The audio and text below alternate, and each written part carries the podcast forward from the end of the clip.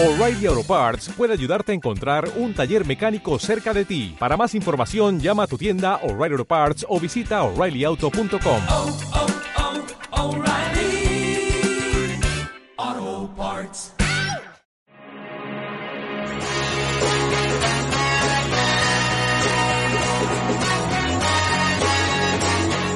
Bueno, bienvenidos a Liberty Donalds, 2 de mayo. El principio del fin del confinamiento. Esto ya está, señores, ya está. Lo tenemos hecho. Está abajo y sin que bueno, os voy a presentar a los de siempre. Miguelín, ¿qué tal vas? ¿Qué pasa, tío? Bien, bien, ahí vamos. Bien, Poco a poco. Ya cuesta abajo ya, ¿no? Parece. se parece, joder. Locomotora, ¿tú qué, cómo vas? Muy bien, con ganas de que las 8 para poder salir primer día de muchos. Ah, vas a salir, ¿eh? Ah, voy a salir a hacer deporte. Ya sabes que soy runner desde pequeño. Echeni, que me han hecho que se ha hecho runner también ahora. sí, sí, sí. Se han, se han sumado al carro todos. bueno, eh, nada, algunos amantes de riesgo.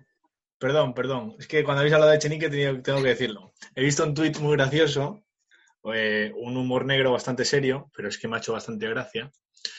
Que, bueno, con la muerte de Robinson esta semana, como todo- toda la peña sabe, eh, mucha gente le rindió homenaje subiendo una foto suya con su etapa en el Liverpool y tal. Y, y Eche- Echenique entre ellos, pues subió una fotillo, ¿no? De, de este con la camiseta del Liverpool y tal, y le pone unas sentidas palabras que me parece fenomenal y le hace un recuerdo bastante, bueno, pues bien. Y eh, termina el homenaje poniendo You will never walk alone.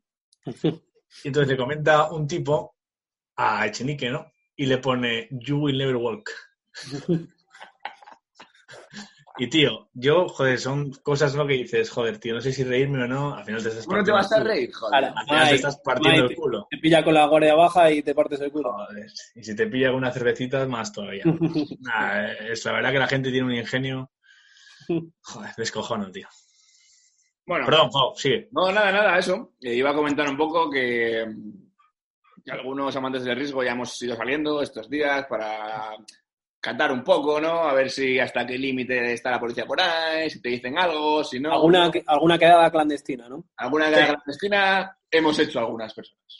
Y yo estoy muy a favor de las quedadas clandestinas, sobre todo si no tenemos el coronavirus. Y, y, bueno, tengo una duda que, que no sé si no sabréis, porque yo he visto un vídeo en internet de un abogado que dice que las multas no son por salir, las multas son por desobedecer. Es decir, si tú sales no te pueden meter multa, te tienen que primero decir tienes que irte a casa y si no te vas cuando te pueden meter multa. ¿Cómo, cómo? ¿Repite ese último? O sea, que tú- ahora mismo sales a la calle, aunque sea a deshora, y Sí. no te pueden meter multa. Te tienen que, te dicen, vete para casa. Y Ah, en, vale. en el caso de no ir, es cuando Vale, te pueden meter multa. Vale, pero no multa por salir, que eso sería en estado de no sé qué. Alarma, no sé qué. O sea, estás diciendo que tienen la obligación de amonestarnos verbalmente en cuanto incumplamos algo. Antes de poner la multa. Eso es, tienen que decirnos que hagamos algo, vayamos a casa o tal. Y si no lo hacemos, es cuando te pueden meter Vale. multa por desobedecer. Yo he escuchado que es así en un vídeo de YouTube, vamos. De una. No lo sé, no lo sé. Bueno, Entonces, en ese, en ese caso, Miguel, que va a salir luego a las 8, puede darse dos paseos. Uno ahora, la amonestan verbalmente, y luego a las 8. Bueno, ¿Y qué os parece? ¿Que deberíamos salir ya o no? No lo sé, macho. Todos, digo, en plan, deberían abrir todo ya y salir ya todo a full, no, ¿no? no. Porque tampoco, o sea, te- desde luego que no soy un experto en el tema, ninguno lo somos. Pero bueno, yo creo que si hemos estado encerrados, no sé cuánto llevamos ya, mes y medio o tal, pues, pues, no sé hasta qué punto la desescalada esta se va a hacer bien, pero tengo claro que si dejan ahora que todo el mundo salga, que se abra todo y que volvamos otra vez a lo de antes, es posible que haya que volver a confinarse. Que os repunte. No sé qué país era, no sé si, me lo, me lo comentó mi madre, no sé si era Singapur o no sé qué país, que habían empezado su, su desconfinamiento muy de manera acelerada y que había habido un rebrote de casos Sí, pues, pues como 10 veces más de lo que tenían o, o incluso más. sí. Sí, puede ser, sí, no sé. Y Ale- Alemania creo que también hizo un pequeño amago de, de como rebrote también, que también empezó la- el desconfinamiento un poco antes. Pero es que en Alemania ha habido manifestaciones y todo, ¿eh? Ya. En plan, yo he visto manifestaciones de la gente salir en plan manifestación diciendo que se abra todo ya. Bueno, hoy, hoy, hoy había una. Bueno, y en Estados Unidos, tío, estos que han entrado con pistolas, macho. Eso no lo he visto, no sé quién me lo ha dicho ayer, tío. Joder, acojonante, tío. Acojonante, tío. Una llamada que hice de grupo, tío. Y me... Acojonante. Pero no sé, no me he enterado. que digo que hoy había convocada una manifestación, en, creo que en la Castellana, tío, de una, una caravana de coches pidiendo la dimisión de, de este gobierno. Y no sé si la han desautorizado, no estoy seguro. La organizaba Estado de Alarma, creo. Vuestro amigo, el Merlas y su colega. El que contrata clases de ajedrez a. Eh, vale, y este tema, a ver, otra cosa que quiero comentar. ¿Os habéis enterado? Es que me, me he informado de lo de los ERTES, de los hosteleros, porque yo estaba muy motivado con que dejaban ir a abrir el 30% de las terrazas, ¿no? Y Sí, te has dado cuenta que, que no va a abrir ninguno. Y yo estaba feliz, y estaba feliz porque decía, joder, ya verás, cervecita la semana que viene, tal, de puta madre. Entonces han dicho muchos que no, que no van a abrir. Y yo me he cagado en todo. Yo de primeras he dicho, me cago en su puta madre, ¿y por qué cojones dirán que no, sabes? Alguno tiene que abrir. Claro, pero el tema es el siguiente. Pierden dinero. No, no es que pierdan dinero. Bueno, que también. Joder, que no pierde dinero. También, que también, que también, que también. Pero esta es la razón por la que pierden dinero.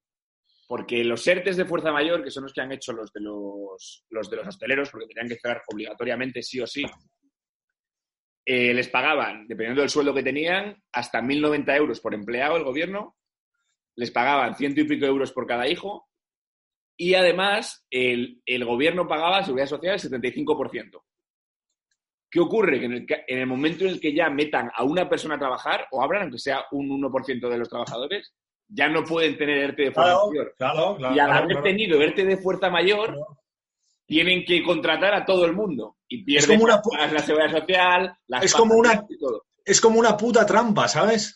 Digo en serio, tío. Es como una puta trampa. Venga, hacer aquí tal, que abrir Es como una puta trampa, tío. Es que no va a abrir nadie. Es que no va a abrir nadie. No tiene sentido. No tiene sentido. Es muy fácil, esto, esto es muy fácil. Lo que les pasa a, a- a los hosteleros es, es fácil, es, es exactamente igual que lo que le puede pasar a, a un teatro, ¿no? Eh, si un teatro tiene un aforo de 300 butacas, Sí. eh, bueno, y luego tiene pues los empleados del teatro, ¿no? De la sala, que hay que pagarles, los actores, eh, vestuario, maquillaje, producción, sonido, luces, muchas cosas, ¿no? Entonces, claro, si tú metes a los 400 tibos, si vendes los 400 tickets, pagas el tiro. Y no solo pagas el tiro, sino que ganas dinero. Porque todo en esta vida se hace para ganar dinero. Pero claro, si te dicen, no, que es que en vez de 400 tickets vas a poder vender 110 tickets. Claro, 110 tickets ya no puedes, claro, o, o, o, o sea, o quitas la mitad de maquillaje, quitas la mitad de producción, quitas la mitad de sonido y, y solo salen a actuar dos actores o no salen las cuentas. Pero Y a los bares sí, les pasa lo mismo. es que no Es que solo si salen eso, dos, no- estás no quedando llenas en lo de- los 110. en lo del dinero. Claro. o sea, aquí el problema de los, traba- de los bares es que lo que piden los bares y los eh, restaurantes es que ellos puedan meter un 30% de la gente que trabaja, pero que sigan pagando los mil y pico euros eh, las, y el 75% de la seguridad social Sí, que sí. no trabaja. Entiendo, entiendo, entiendo. Mantener el ERTE en proporción de lo que van a trabajar. Eso es lo que piden. Eso, eso es.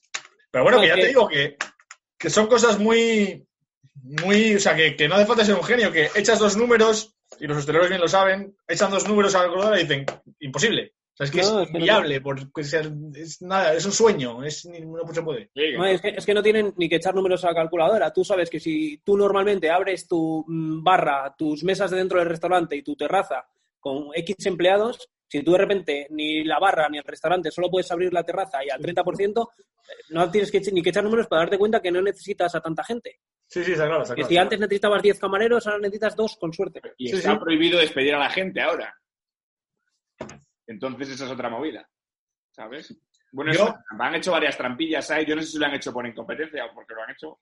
Yo, coin- yo coincido con, con- con Miguel en que, eh, que hay posibilidad de que haya un rebrote. Hay posibilidad, no sé cuándo, pero hay posibilidad. Quiero creer que no y quiero, pienso que la gente, estoy convencido de ello encima, que la gente es- está bastante más concienciada de lo que nos podemos creer cuando hay esas fotos en Twitter del Paseo de Gracia lleno de Barcelona. Entonces es una foto que está las personas muy pegadas, están tal, no sé qué. Sí, entonces yo pienso que la gente está bastante más concienciada, que evidentemente habrá un porcentaje, como siempre ocurre, de descerebrados que la estén liando, por supuesto. Pero yo pienso que la gente está concienciada. Eh, Pero en cualquier caso, yo pienso que el gobierno se está cuidando bastante en salud de no dar un paso en falso, por muy necios que sea un porcentaje alto del gobierno, que otro no lo será, pero por muy necios que sea un porcentaje alto del gobierno, se están cuidando muchísimo de dar un paso en falso. Pero la movida es que sí, que muy bien, te estás cuidando muchísimo, muchísimo en salud de no dar un paso en falso y que no haya un rebrote. Pero luego le estás dando la espalda a todo lo económico de una manera brutal. Y claro, si el país no respira, esto es una. O sea, por mucho que no haya más contagios, por mucho que no tal, evidentemente la salud es lo primero, ¿no? Pero es que o sea, hay que hacer las dos cosas. No puedes centrarte en una cosa y en la otra dar completamente el espaldarazo, ¿no? Para lo económico, porque es que no, no, no puede ser. O sea, tiene que respirar, tío. Tiene que respirar esto y tiene que volverse poco a poco y cuanto antes empiece mejor. Más que nada porque que no, ver. a ver cómo se pagan los hospitales y las carreteras y los policías y el ejército y, y la basura. Si no hay... Y todo pasa, tío, por recortar el gasto público, toda esta gentuza, todos los concejales, toda la gente, tío. Yo creo que tampoco tanto- fiscales y por incentivar al empresario, tío, y poner facilidades al empresario, tío. Todo pasa por eso, tío. Y que esto vuelva a arrancar otra vez. Bueno, eh, hablando de esto, ya hemos entrado ya en tema politiqueo, que es una cosa que nos gusta mucho aquí. Y Sí. bueno, sí, últimamente, bueno, no veo casi la tele, pero cuando la he estado viendo, todo el mundo critica a todo el mundo. Da igual. O sea, si en una tele de izquierdas va a criticar a los de la derecha, todos los políticos incompetentes, en una, en una tele de derechas va a criticar a los de la Si no izquierda. hay teles de derechas, joder. ¿Qué teles de derechas si no hay? ¿Qué tele de derechas eres tú? Te pones el cascabel, te pones el cascabel, solo el cascabel es lo El, único. el estado de alarma, no lo veo. No, o sea, no veo la tele y tal, pero lo que te digo. Veas, vayas donde vayas, en Twitter, en YouTube, en todos lados, hay derecha criticando a la incompetencia de la izquierda y al revés. Y no se dan cuenta que en España eh, tenemos un personaje, no es un personaje, es, un- es un grandio- una grandiosa persona, eh, que puede estar considerada como el Marco Aurelio del siglo XXI. O sea, y es el único experto que yo conozco eh, de la cosa pública, de la gobernación pública, De la cosa pública. de la cosa La cosa pública pública. de la cosa pública. Bueno, es un fenómeno este tío, eh, se llama, lo tengo aquí apuntado, Pablo Álvarez de Mana, Pablo, Eh, Pablo, es licenciado en Administración de Políticas Públicas por la Universidad de Oviedo. Eh, bueno, es una máquina, claramente, lo dice ya su, lo que os voy a poner ahora, en la gestión de la cosa pública. Sacó 35 matrículas de honor en la universidad, eh, terminó con 21 años eh, en 2012, y desde ese momento eh, se ha dedicado, pues bueno, a hacer vídeos en YouTube, como os voy a poner, y a hacer un poco de networking, pues por las altas esferas del conservadurismo español, PP sobre todo, entrevistando a diplomáticos, a políticos, eh, como Ana Botella, como Casado, como Esperanza Aguirre y toda esta gente de derechas. Y bueno, eh, igual lo he pintado demasiado bien. Voy a poneros aquí el vídeo para que os Sí, de momento claro. los pinta muy bien. Lo pinta muy bien, o sea, ya he dicho. Yo le, le vendo como Marco Aurelio del siglo XXI. Ahora a ver qué Yo le opináis. estoy metiendo ya la papeleta para las A, elecciones. a ver, a ver qué opináis vosotros de este, de este crack. Voy a compartir aquí pantallita. Esto no es. Aquí le tenemos. ¿Lo ves, Miguelín? Sí, lo veo, lo veo. Vale, eso, ¿no? Muy profesional. Cuidado, que viene. A por ello. Pablo Álvarez Meana, gestor público, experto en políticas públicas, gobernación y ciencia política. Hola, ya me conoces, encantado de saludarte. Soy Pablo Álvarez Meana, gestor público, dedicado especialmente a las políticas públicas y a la ciencia política. Te doy la bienvenida a mis páginas web oficiales en Internet como profesional de la gestión pública en España. En ellas podrás acceder a toda la información relativa a mi persona y mi profesión. Pablo Álvarez Meana, gestor público, experto en políticas públicas, gobernación y ciencia política. Menos mal, menos mal que repite el mensaje, no sabía qué hacer. espera, espera, que quito la. Espera, no, que, bueno, voy a quitar un poquitín esto de, la, de compartir pantalla y me comentáis cómo no hemos conocido a este hombre, a esta, a esta eminencia de la gestión de la cosa pública antes. No sé, las 35 matrículas de honor, pues un par de ellas serían en, en lenguaje corporal.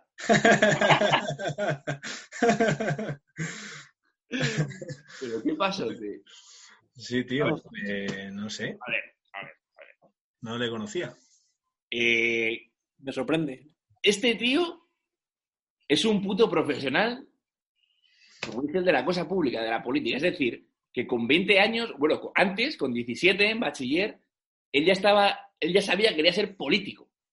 Que en mi opinión, Sí. no hay cosa más aburrida que ser político.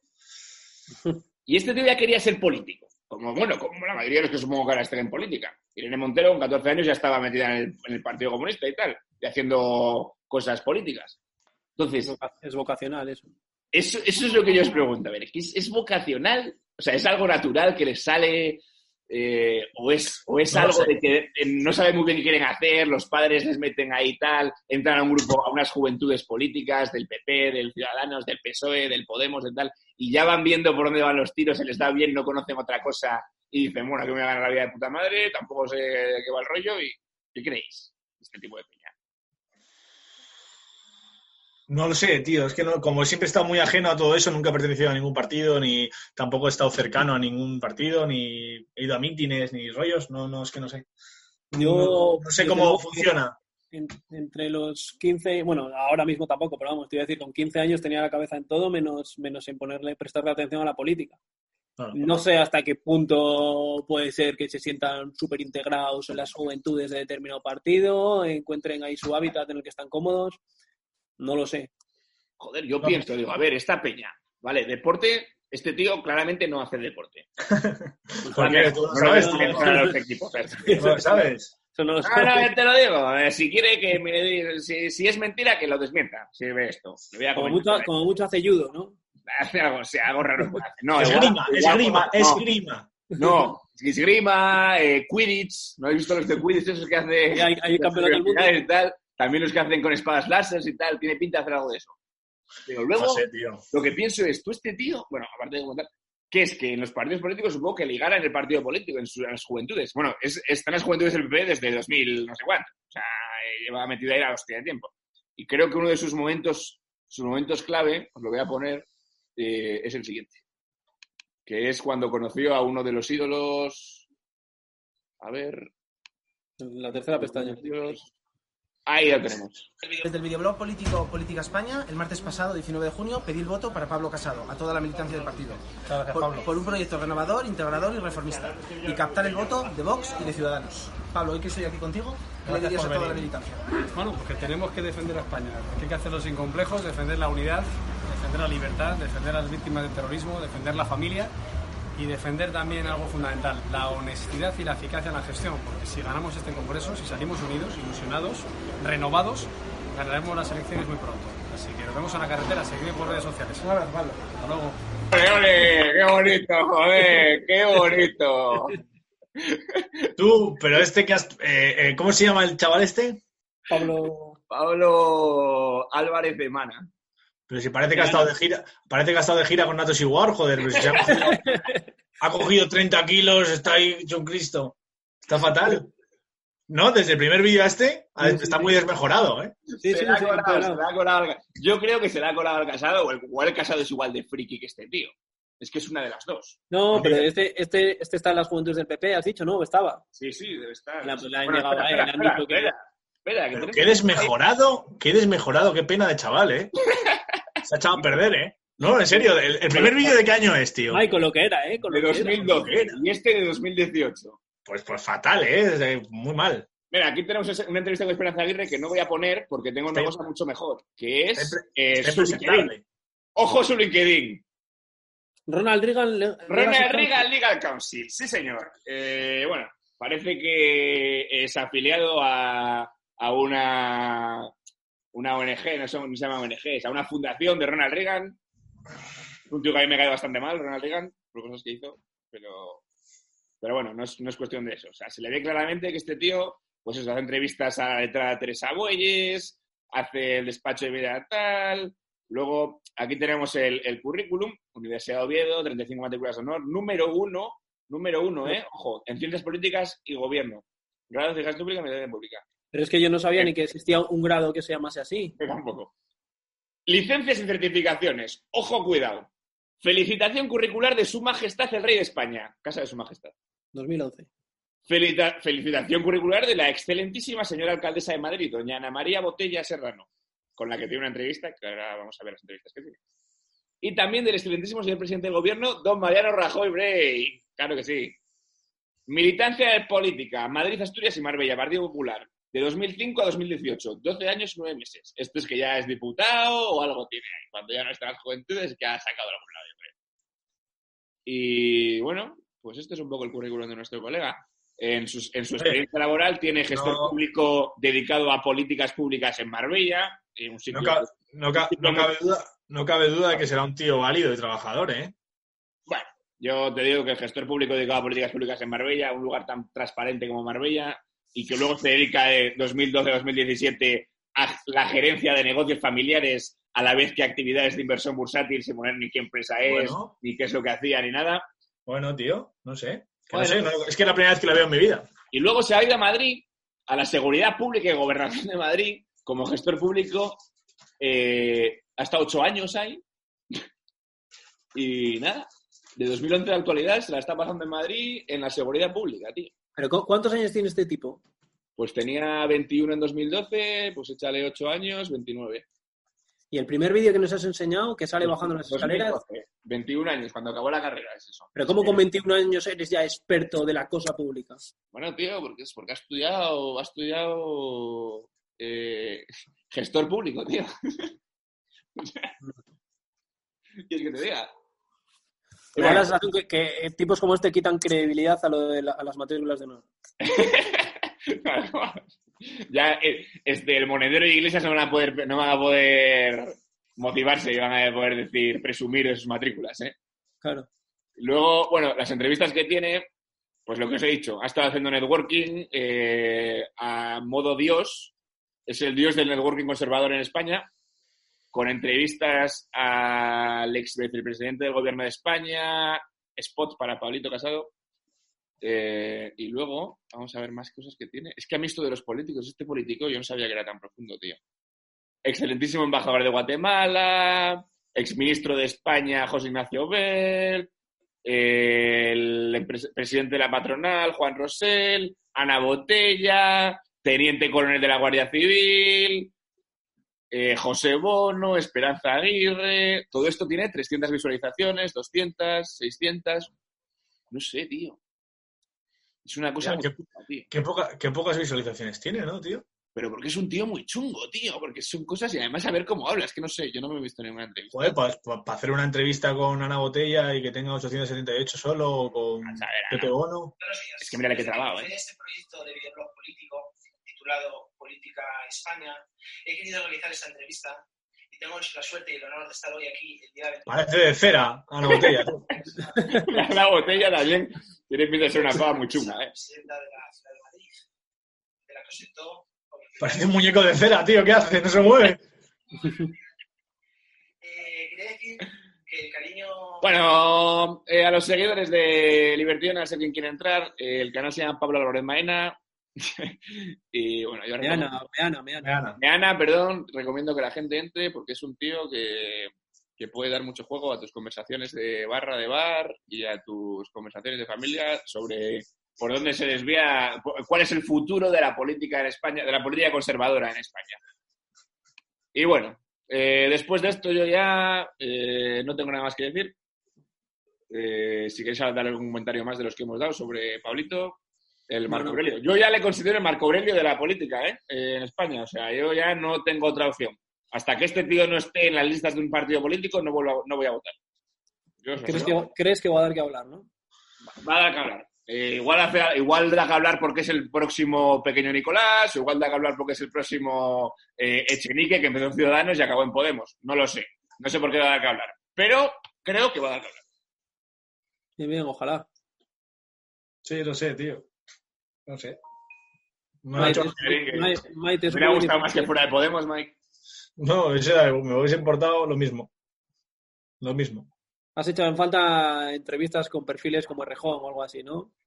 No, no sé, tío. Es que, no sé, chaval, no sé, es que me ha hecho gracia la, la- la desmejora del tipo de 2012 a 2000.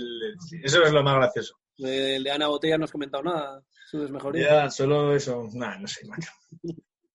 Nada, no sé por Oye, qué. pues, podemos, podemos- ahora en serio, podemos invitarle. Tampoco le hemos dado tanta caña como para ahora no invitarle. ¿No? ya hablas tú, yo hablaré si quieres. Yo creo que vas a Y que saber. nos hable, y que nos hable cuando, cuando se fue de gira con Natos Igual y con Costa.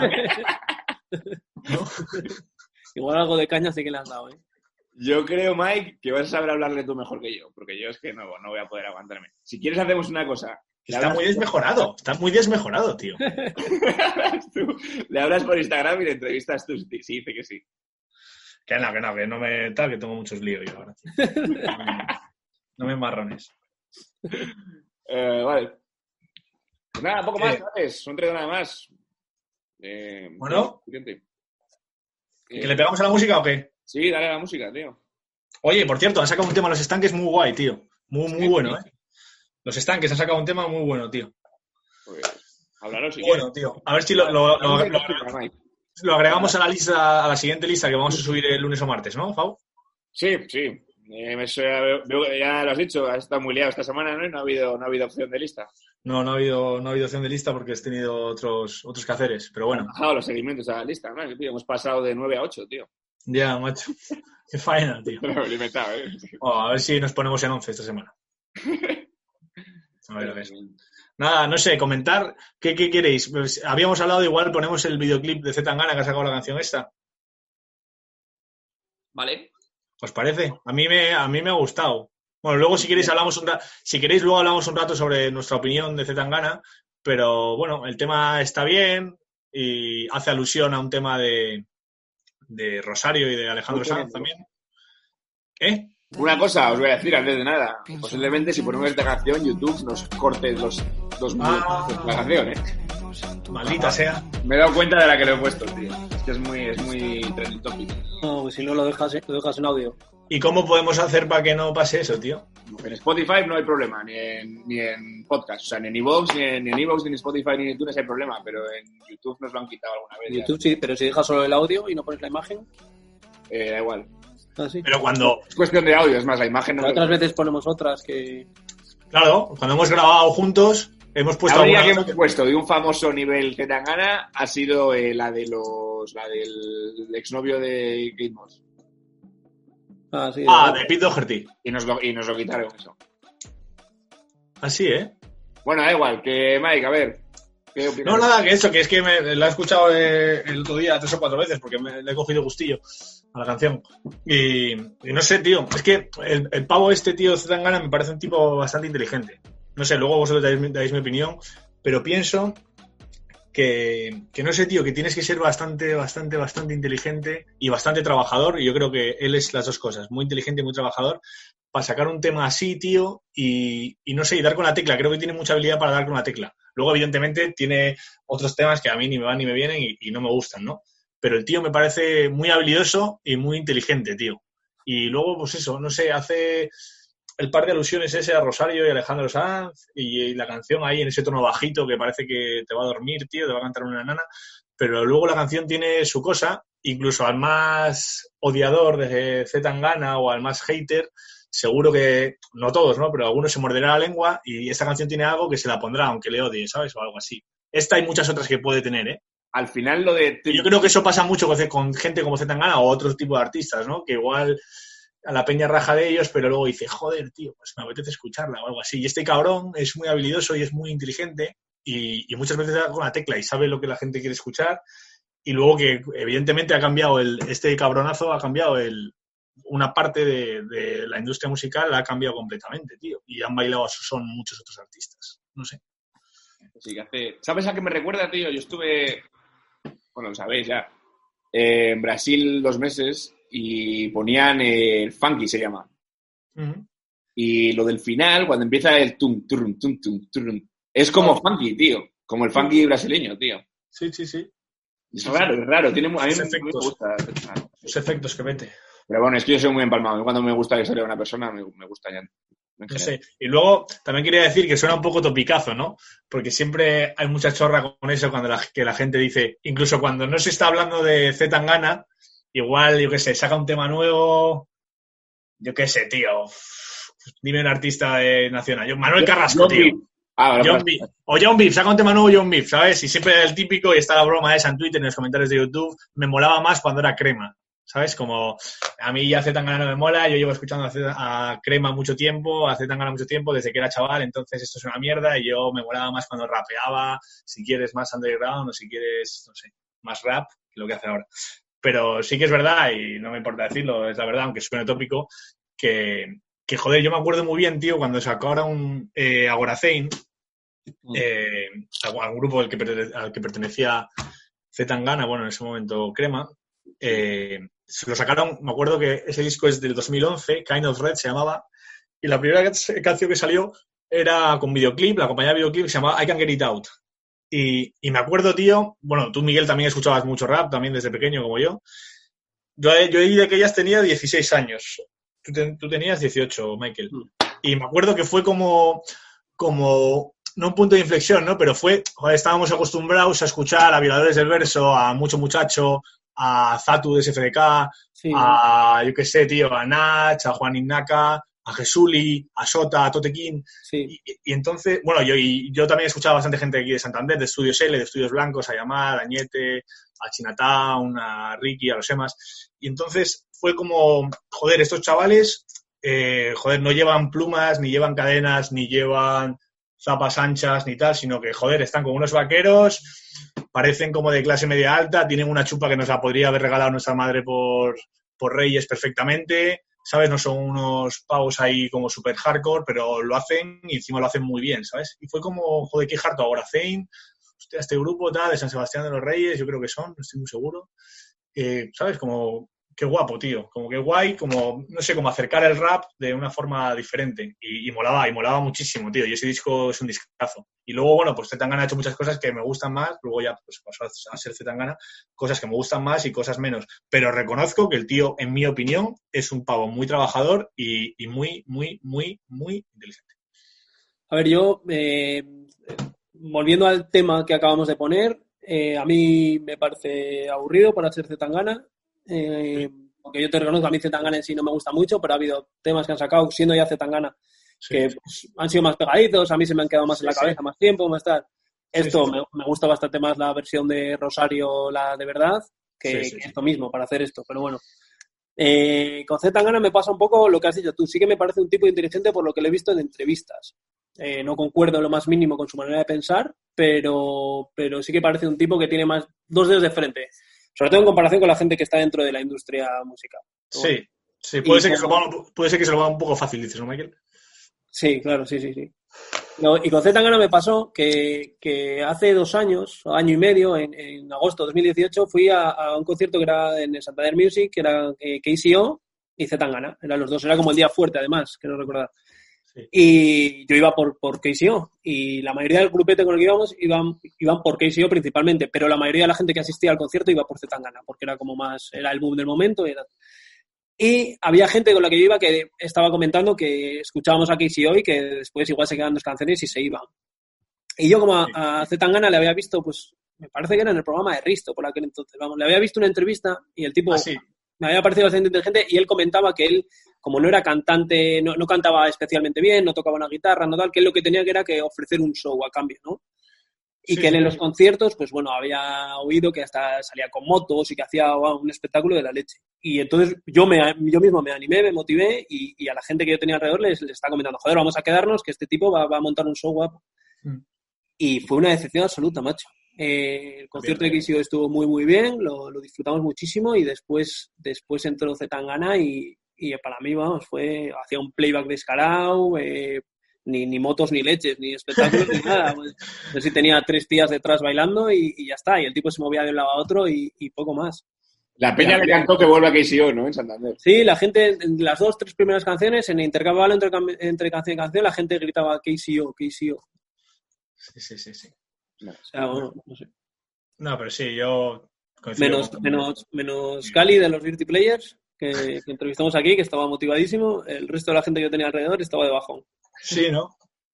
Sí, sí. A mí me motiva mucho Zetangana. A ver, igual me motiva también lo mismo, ¿eh? porque el Calisto me contó, me contó cómo había hecho todo, cómo habían sido sus pasos para hacerse un nombre, cómo había hecho beef con varias personas aposta, con los chicos del maíz, luego con el John Beef, y cómo había, cómo había él jugado desde el principio y yendo un paso por delante de los demás, y bueno, Sí, había seleccionado cuidadosamente con quién Exacto. tiraba beef y con quién no. eso. y cómo y qué es lo que iba a hacer, y entendiendo la reacción de los demás, supuestamente, no lo sé, y que Mm. había salido ganador. Sí, sí. Bueno, a mí me gusta ese tipo de gente. Mm. Y- Ah, Sí, sin más, sí. ¿no? ¿Algo más de Zetangana? Eh, no, yo pues, lo que he dicho, macho, poco más que decir, tampoco. Tampoco mucho más. ¿Quieres que ponga la otra que me has dicho antes, que es el grupo este? Ah, sí, venga, ponla, sí, que lo hablamos en el programa anterior y no... ¿O quieres comentarlo un poco antes? No, no quiero comentar, la ponemos y la, y la disfrutamos. A mí me gusta, es, es el grupo este que hablamos el programa anterior, Sí, el mató a un policía motorizado, que eso, que son muy famosos, pero que yo no conocía y les he descubierto hace un par de semanas y vamos a poner una de, una de las canciones más famosas que tienen y ya está, y a disfrutarla. Vale. Pues venga.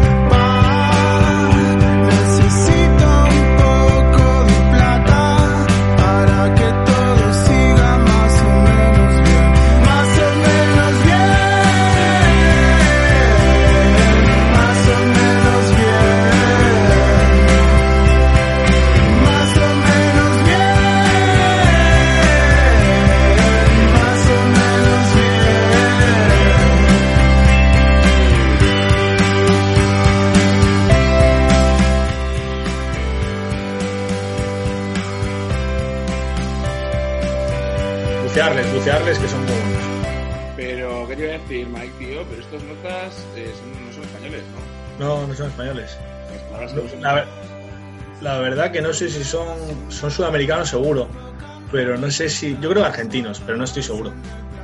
Vale. No estoy seguro, tíos. Pues nada, bien. Eh, poco más. ¿Hay publi o no hay publi, Mike? No, no hay publi hoy, lo Publi. siento. No, y la-. ¿no nos da el gobierno unos millones ahí para cubrirlo? No, no, tío, la verdad que no. De todas formas, la publi, la publi me gusta más hacerla cuando nos podemos reunir, tío. Solo he hecho un anuncio en el anterior programa y no me gustó mucho. Pues ya, por eso, pero que no hemos pillado, tío. Me joden haber pillado esta cuarentena, coño. Ya, tío. La publi, tío. A ver si nos llaman ya y metemos algo de publi, macho. ¿no?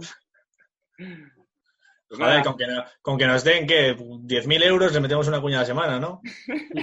Con 10.000 euros nos conformamos. Algo podemos apañar. Claro, joder. Basta.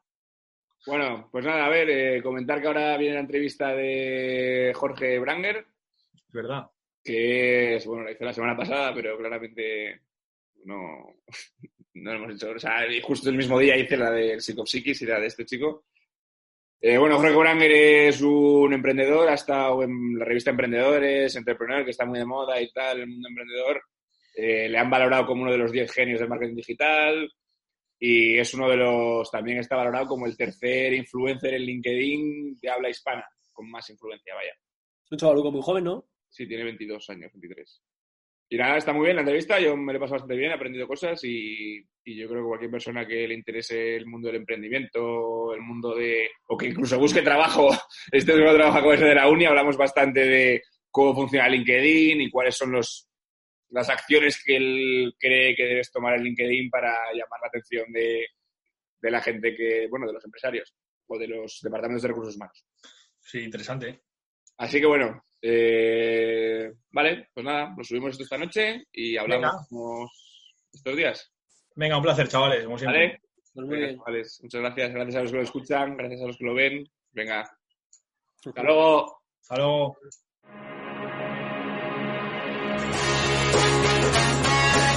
Eh, Jorge Branger, bueno, eh, es entrar a internet y ya aquí te pone Europa Press, revolucionar, revolucionar el mercado digital 2020, revista Entrepreneur, te pone entre los 10 grandes eh, gurús o genios del marketing digital. No sé hasta qué punto creerme todo esto, ¿no? Ahora vamos, hablamos contigo, ¿vale?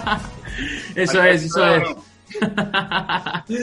Total, tío. Muchísimas gracias por la invitación, Fausto. Yo creo que, vamos, me encanta esta iniciativa, me encanta. el- yo creo que el mundo de los podcasts va, va a despegar, sobre todo en España, lo dicen todos los expertos.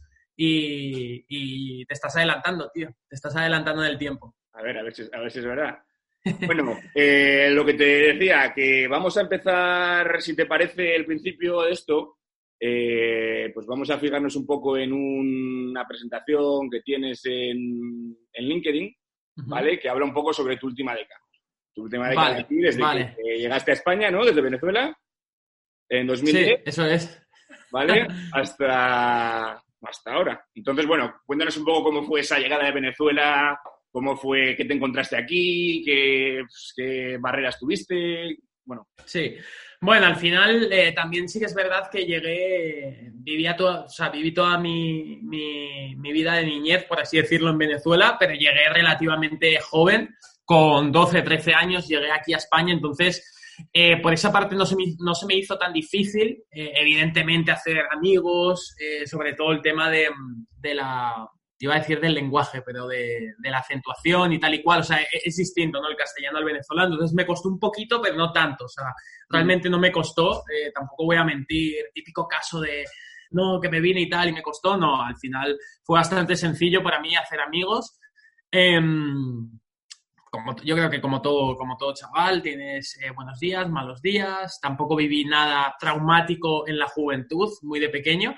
Em, evidentemente me fui de Venezuela porque, porque por la situación del país ya estaba bastante difícil. Em, a nivel de mi familia, bueno, el, el gobierno, el chavismo le, le hizo mucho daño a mi familia, a nivel empresarial, a nivel tal. A nivel seguridad incluso ya era un peligro que siguiésemos ahí y por eso me vine.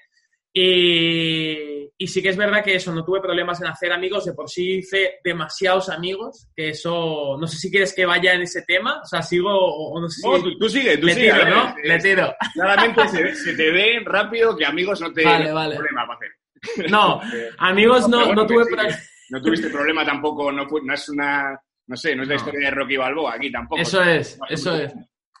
Eso es, o sea, yo, yo voy a contar la realidad, eh, no se me hizo nada, o sea, se me hizo muy fácil de por sí hacer amigos y sobre todo amigos fuera del colegio, Sí. ¿vale? Entonces empecé a hacer muchos amigos fuera del colegio, em, muchos amigos, ¿no? Vamos a llamar, digo amigos, al final yo ahora eh, he madurado y amigos no se pueden tener tantos, eran más bien colegas, pero bueno, yo los veía como amigos, de por sí tuve muchísimos grupos, iba saltando de grupo en grupo, de, de colegas, de gente de otros colegios, gente de colegios internacionales, gente de de, to- de todas partes, de todas las edades.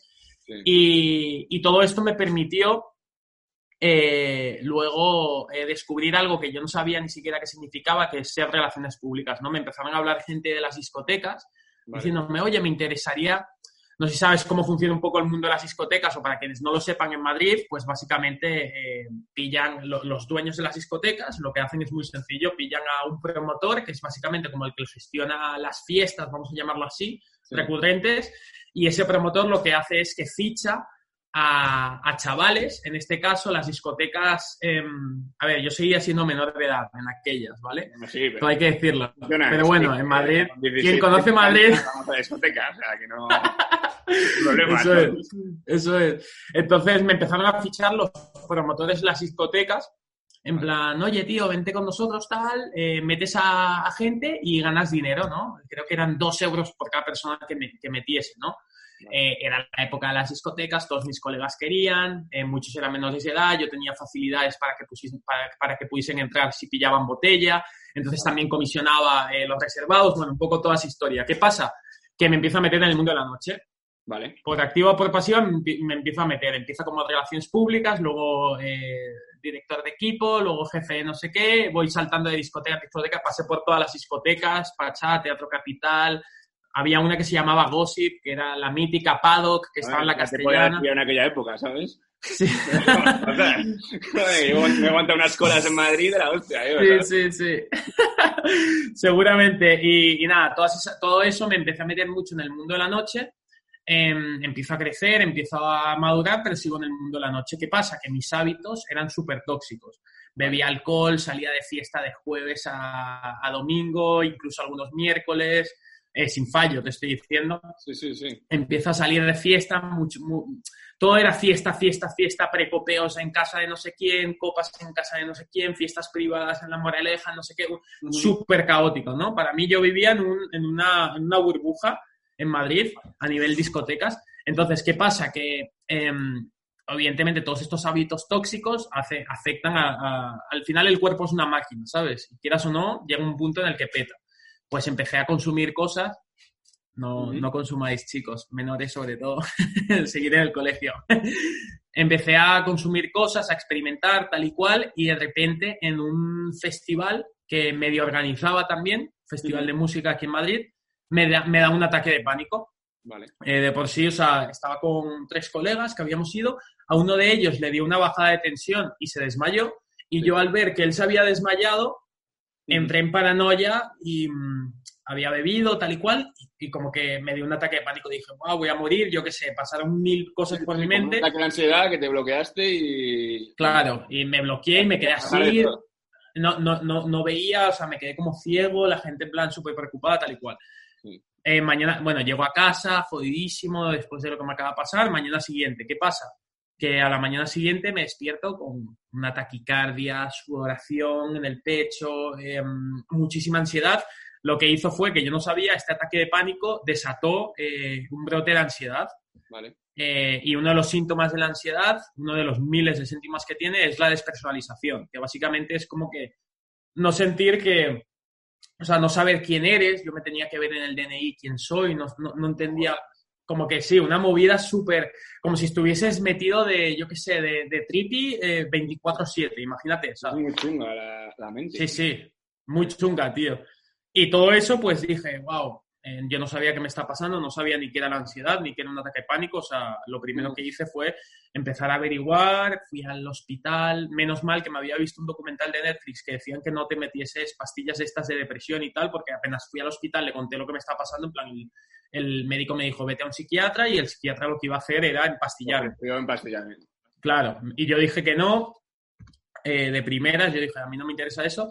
Eh, para no hacer la historia, que me estoy alargando, me encanta hablar, eh, básicamente cambio mis hábitos, ¿vale? 360 grados. Empiezo a averiguar, empiezo a, a- a- a leer, empecé a leer, tío, libros. Yo era de los que en el colegio, el Rincón del Vago, no sé si algunos Sí, no, yo también, yo era igual. Yo tenía tío. Un tercero de eso dejé 8, me acuerdo. Estuve castigado Sí. de Navidad hasta verano. O sea, Pues yo, era, yo era de esos de suspender todo y, y sobre todo más que suspender, a, a ver, no tanto era suspender, sino hacer la canallada, ¿no? Eh, pues la típica de copiar, eh, no sé qué, eh, eh, claro, eh, me llevaba muy bien con los profesores, o Rincón del Vago, que eran resúmenes de libros, o sea, me buscaba la manera, ¿no? Ah, vale, Eh, vale, ¿Sabes lo que te digo? Sí, sí, el sí. Rincón del Vago. Vale, ¿sabes vale, que tú al final aprobabas, pero que era más el que, el que te molaba y era tocar los cojones Claro. y luego aprobabas al final, vale. Claro, claro. No, el Rincón del Vago era una página web que eran resúmenes de libros, Me de todos los libros. Sí, ¿te acuerdas? Sí, sí, ¿Sabes sí, me acuerdo, me acuerdo. Que Eran resúmenes. tenía un pájaro, ¿no? Logo. Sí, era, era el pa- yo soy embajador de esa marca casi, o sea, era típico. Y el día antes, me acuerdo, todo el mundo se había leído el libro, yo me iba a la página web, copiaba, pegaba, cambiaba un par de palabras y tal. Bueno, el punto. O sea, nunca me había leído un libro, nunca me había interesado por nada. ¿Qué pasa? Que empiezo, con, con toda la preocupación de lo que me está pasando, empiezo a leer. Empecé a leer un libro semanal, o sea, una locura. Em, dejé todos los malos hábitos, o sea, dejé de beber, me volví vegetariano, durante un año estuve siendo vegetariano porque leí todo lo que yo iba leyendo, en plan, cuando ya descubrí que tenía ansiedad, pues busqué cuáles son las soluciones. Y las hice todas, o sea, no es que tipo, hay gente que, vale, meditación, no, pues yo hice, meditaba, si, si decían que era bueno meditar dos veces al día, yo meditaba ocho. Vale. Eh, si decían que no era que era recomendable comer carne roja una vez a la semana, yo me volví vegetariano. Bueno. Eh, beber alcohol solo pues una copita de vino, nada, dejé el alcohol, no pisé una discoteca, empecé a leer, empecé a consumir vídeos como por ejemplo Gary Vee, eh, Tony Robbins, gente de esa, de esa naturaleza, ¿no? Em, me empecé a documentar, a documentar, a documentar y, y hice un cambio en mi vida. Vale. Y durante ese cambio, durante esa exploración interna, esa introspección, de por sí dejé la universidad temporalmente, tal y cual, tuve mucho momento para conocerme a mí mismo, me di cuenta de que lo que a mí me molaba era eh, emprender. Y así, así lo descubrí, tío, emprender. Vale. Entonces, eh, poco a poco, de por sí, Gary Vee fue una de las personas que a mí siempre me llamó mucho la creación de contenido, de pequeña hacía cortometrajes tal y cual, y Gary Vee hablaba mucho del influencer marketing. El influencer marketing, cuando nosotros empezamos, habían Un dos segundín, empresas. un segundín. Sí, Luego sí. voy a preguntarte por Gary Vee. Vale, vale, voy a vale. explicar quién es. No, más que nada porque yo creo que nadie va a saber quién es. Gary Vee ahora mismo es, es un, es un gurú del marketing digital que, bueno, que al final es yo he visto mucho de él, hice el trabajo de universidad de fin de carrera basándome en lo que él dice. Sí. Y, y bueno, al final es lo que explica. Luego vamos a hablar un poco más en eso, que te iba a preguntar. Lo que dice es que te pongas las pilas y que te pongas hoy en día cómo está todo y te dice que te metas en la web y que te pongas a vender, a comprar y a hacer de ti una persona que vale la pena, más que nada. Sí, sí, sí, sí, sí, total. Bueno, sigue, sigue. Entonces, Sí, sí. a- empecé a, a- a ver y me di cuenta de que había un nicho, ¿no? Que era el influencer marketing, que habían literalmente dos empresas en, en Madrid cuando, cuando empecé.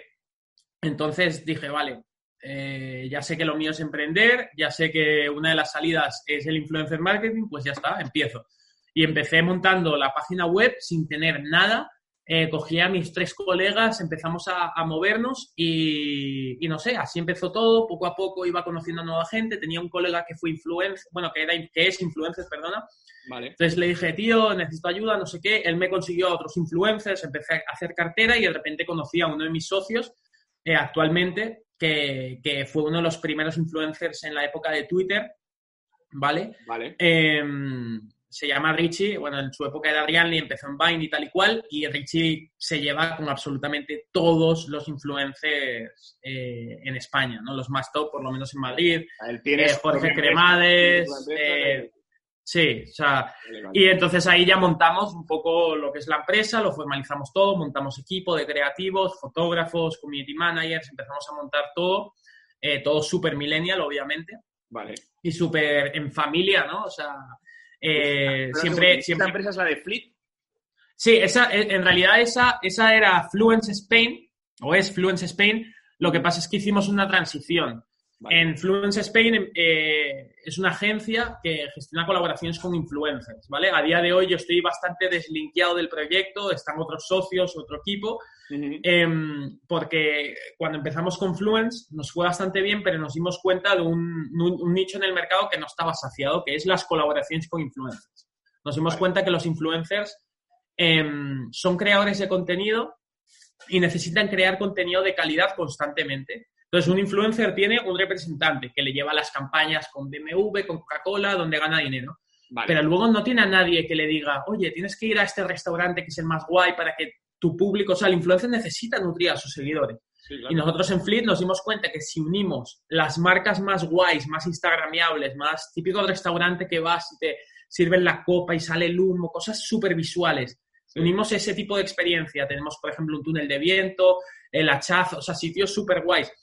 Vale. Y de repente coges a los influencers más top y los juntas a cambio de una colaboración, el restaurante eh, recibe un valor publicitario, obviamente, Claro. y el influencer recibe una experiencia que flipas. Entonces, nos dimos cuenta de eso, nos empezamos, eh, en realidad, este Fleet empezó como un producto dentro de Fluence y fue creciendo tanto, la demanda fue creciendo tanto, que al final tuvimos que tomar una decisión y deci- decidimos montar otra empresa que se llama, que es, que es Fleet a día de hoy, donde hacemos exclusivamente eso.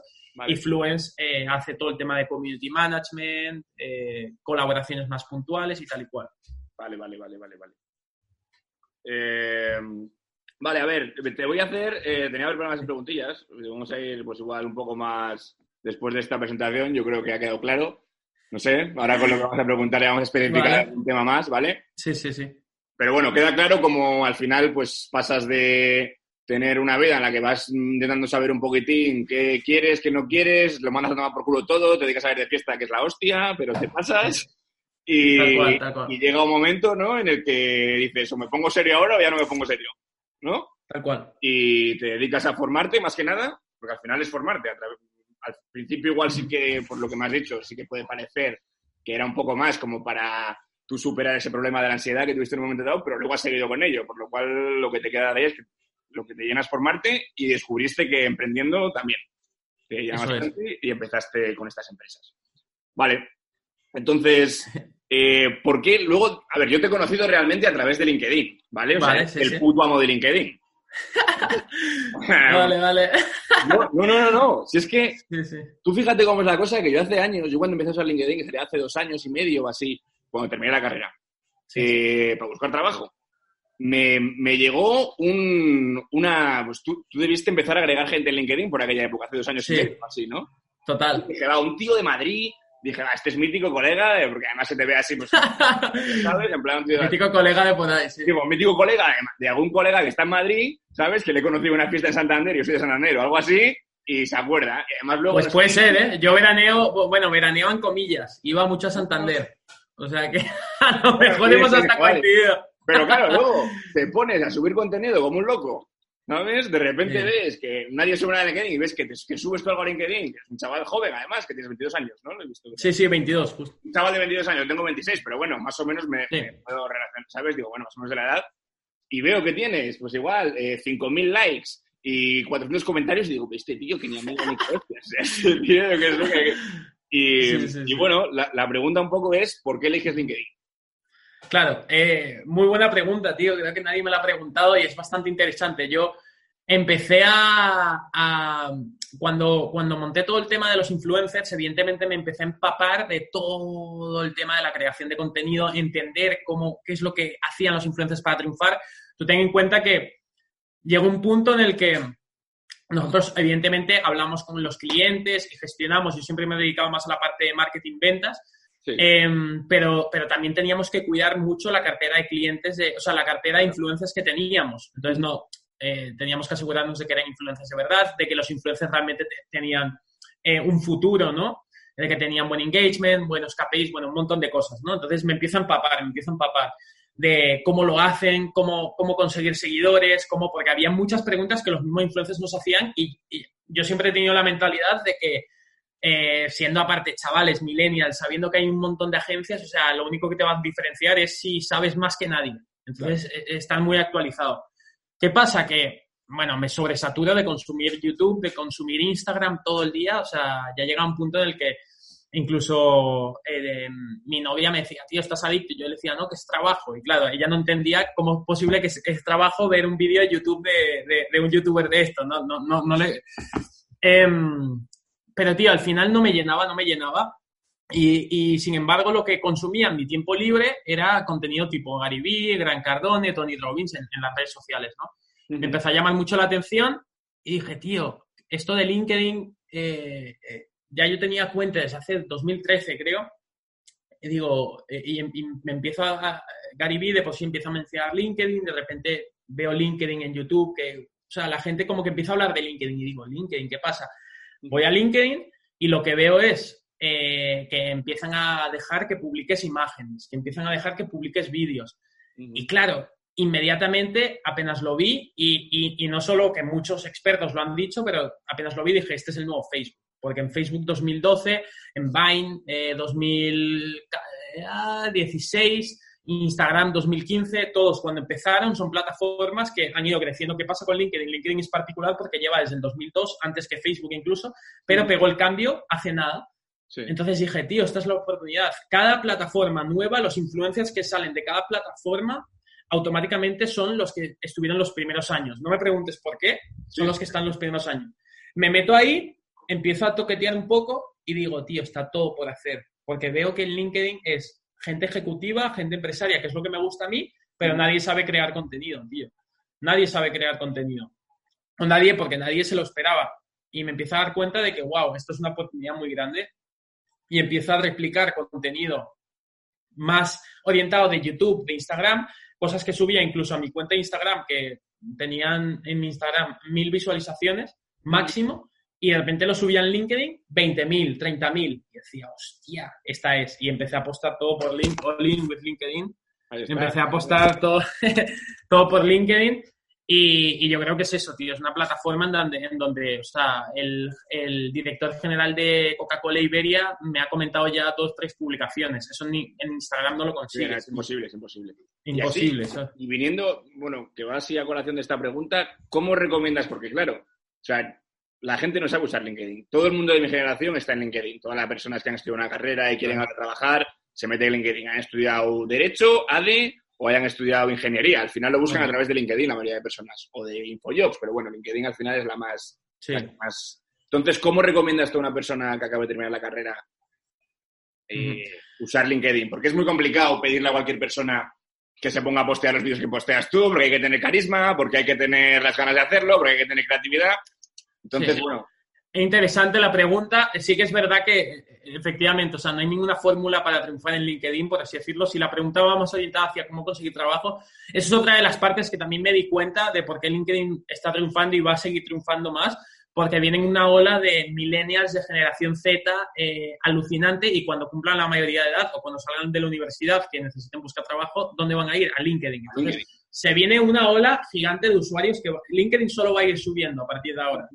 Eso por un lado. Eh, por otro lado, yo eh, empezaría los... eh, bueno, evidentemente hay estrategias más tradicionales para buscar trabajo en LinkedIn, ¿vale? Yo siempre recomiendo, no soy ningún social seller ex- experta, a mí sencillamente me gusta crear contenido. Eso dicho por un lado, yo siempre recomiendo que intentes añadir valor, ¿vale? Va a sonar súper ah, utópico, espiritual, pero hay que añadir valor. ¿Por qué? Porque la gente está cansada ya de que mm, eh, escribas un mensaje y quieras recibir algo a cambio, ¿sabes? O, o- o por lo menos yo recibo un montón de mensajes, o sea, no por tal, sino porque tengo muchos contactos, que eso es muy interesante, la gente no, no- no se entera que los contactos en LinkedIn igual a los seguidores.